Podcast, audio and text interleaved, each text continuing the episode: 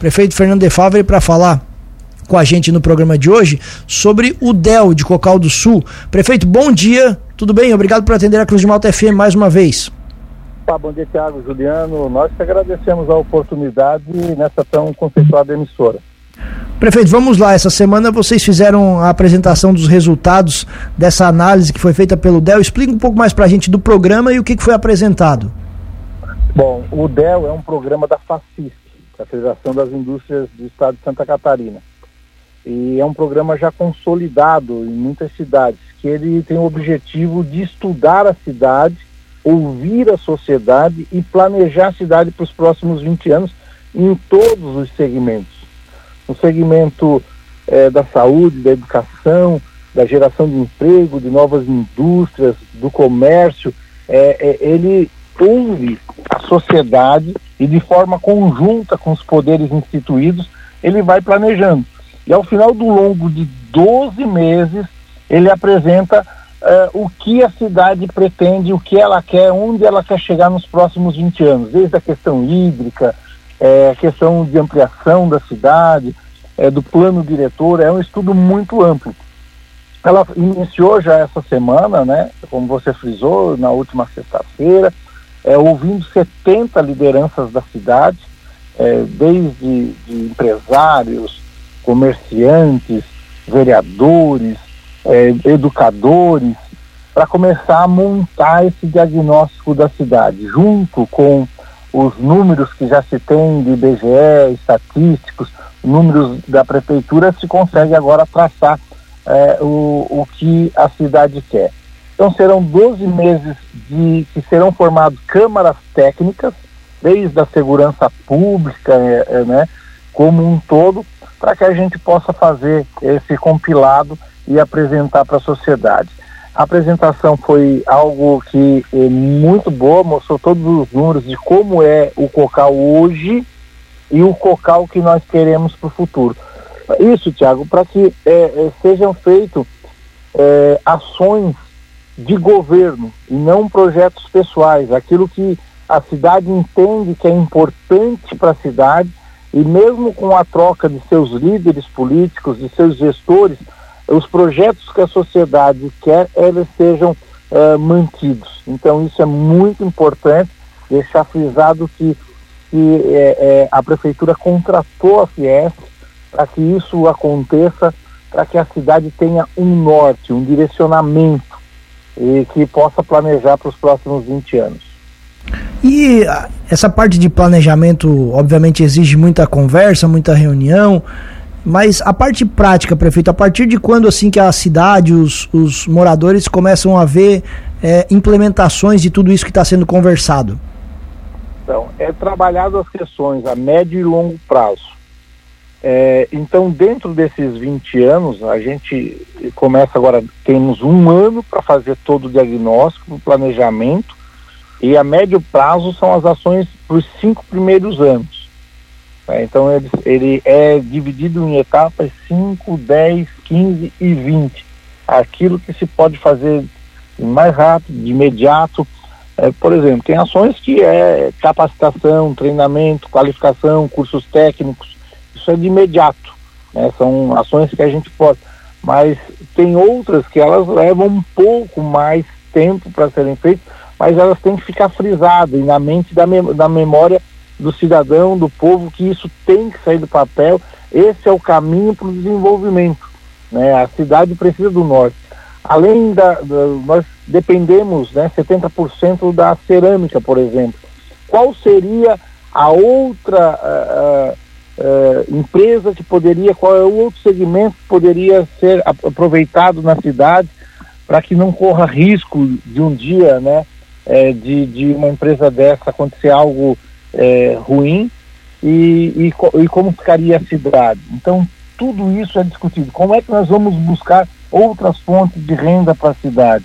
Então, é, é algo que é pensado por inúmeras cabeças, né, todos juntos, a sociedade como um todo, é, desde ouvir até as crianças também, que elas querem para o futuro, para que a gente possa planejar a, a cidade de Cocal do Sul. É de suma importância, acompanhei alguns municípios é, no Brasil que já fizeram esse trabalho e realmente vale a pena, vale a pena o investimento para que a, a cidade tenha o norte. Isso é, sem sombra de dúvida, é, planejar, né? A gente não pode, cada um que chega na prefeitura ou em outro setor energético, ah, agora eu vou fazer desse jeito, agora eu vou fazer daquele jeito. Não, a gente tem que ter uma meta e cumprir a meta que será a, que foi diagnosticada, né, por questões técnicas de como é, fazer funcionar. Daquilo que foi levantado e conversado até agora, prefeito, assim, o que, que mais chamou a atenção daquilo que pode ser mais ou promissor para Cocal do Sul, ou daquilo que exige mais atenção? Quais são os segmentos que chamam mais atenção nesse sentido? Bom, a questão hídrica do município né, é, é sempre preocupante. Em 2020, Cocal ficou 14 dias sem, sem água. É, a gente montou um, um trabalho de curto, médio e longo prazo e também será balizado pela, pelas equipes, né? É, além do, do, da revisão do plano diretor que já está em andamento, mas o principal de tudo, nós estamos comprando agora a quinta área industrial para 50 novas empresas, mas quais empresas nós queremos? Qual é o tipo de empresa? E como é que está a, a 4.0? Como é que está essa questão das empresas é, que, que limpas, que a gente possa dizer assim, no mercado, né? Então são todos esses é, direcionamentos, como a gente pode melhorar a nossa educação, que as séries iniciais é a, é a décima melhor do estado, as séries finais é a quinta melhor do estado. Então, tudo isso, como tu melhora aquilo que é bom, a gente não pode jamais diminuir. Então, é planejar, é, principalmente a nossa saúde, que é referência, né? Como é que se planeja? Qual é o futuro? A gente abriu agora 24 horas. Tem necessidade de hospital? Não tem? É UPA? Qual é o caminho. E aí, pelos diagnósticos, serão apresentados em todos os segmentos. Estamos conversando com o prefeito de Cocal do Sul, Fernando de Favre. Prefeito, o senhor trouxe um dado aí numa das suas respostas bem, bem importante que chama a atenção, né, dizendo que Cocal depende de 70% da questão cerâmica. Como é que está a economia nesse segmento hoje? Bom, a economia de agosto do ano passado para cá, ela, ela diminuiu muito, né? A, o Brasil, a engrenagem, ela não voltou a funcionar e o setor cerâmico é um dos mais afetados. Estive com o governador Jorginho nessa quarta-feira, é, na condição de presidente do consórcio, convidando ele para a inauguração da usina de asfalto lá em Forquilinha, e aproveitei e apresentei números para ele né, sobre a, a, indústria cerâmica no estado, as demissões, é, as férias coletivas, isso tudo por conta da competitividade com o resto do país.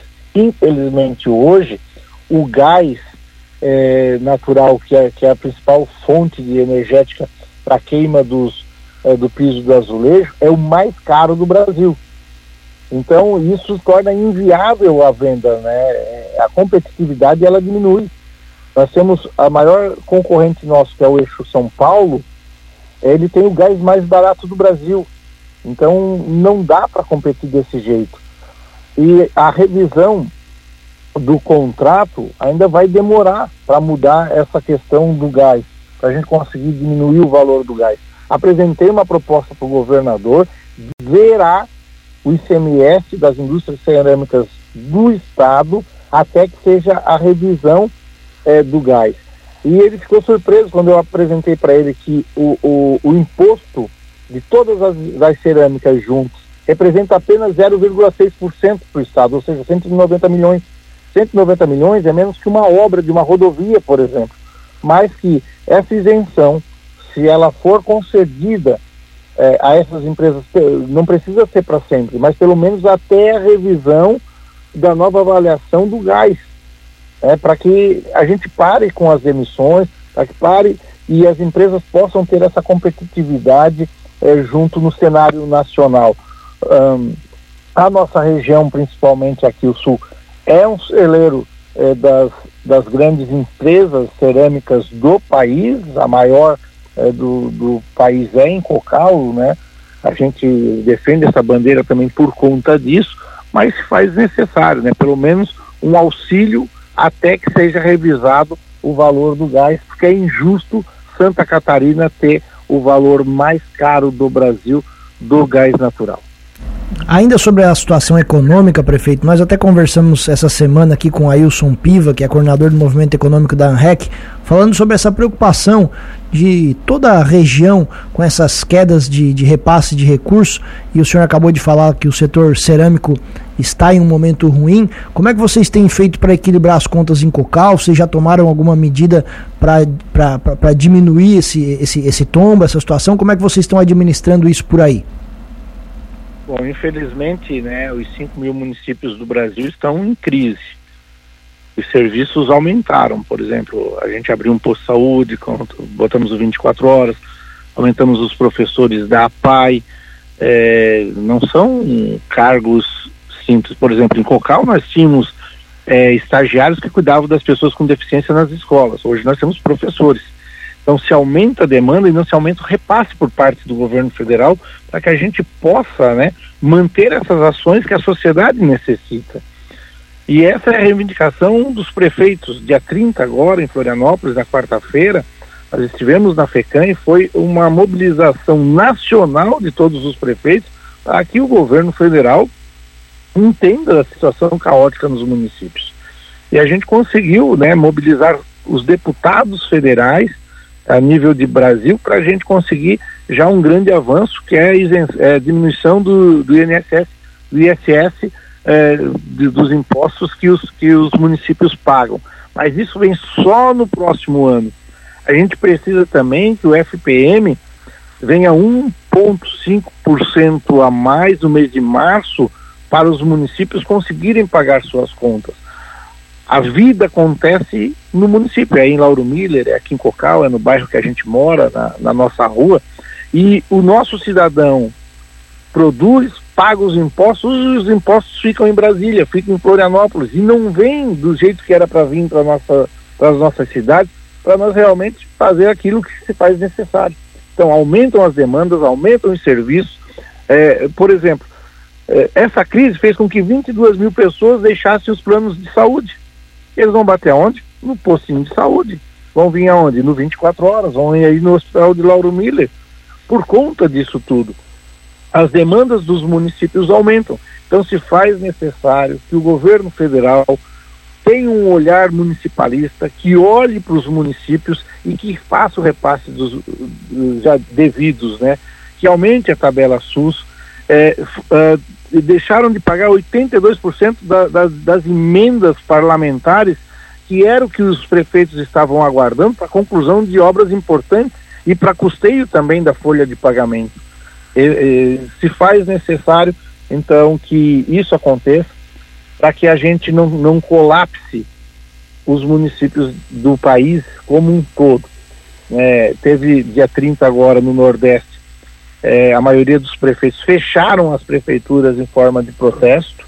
Né? Aqui em Santa Catarina a gente optou por não fechar, mas sim fazer de forma documental as nossas reivindicações. É, é necessário que se olhe e que se tenha uh, um, um olhar diferenciado, porque é muito dinheiro em Brasília e pouco dinheiro nos municípios. Isso tem que mudar, Tiago. Para a gente encerrar, prefeito, até voltando naquela, naquela visita que o senhor fez para o governador, ele confirmou a presença aqui na região, né? Sim, estará dia 15 de setembro agora. É, às 15 horas, às 17 horas estará inaugurando então a usina de asfalto lá em Forquilinha, é, que de forma consorciada os municípios de Forquilinha, Nova Veneza e Maracajá é, irão atuar, né? E depois ele tem também uh, a inauguração dos leitos de UTI no Hospital Materno Infantil e também tem uma visita na SCAN é, para outra inauguração ali. Então o governador passa o dia aqui no, na região carbonífera, né? É, com inauguração de obras e trazendo recursos aos municípios. Prefeito, muito obrigado pela gentileza da entrevista. Espaço aberto aqui na Cruz de Malta FM. Um abraço, bom dia e bom final de semana. Nós que agradecemos. Muito obrigado a você, Tiago, e todos os rádio ouvintes. Um bom final de semana a todos.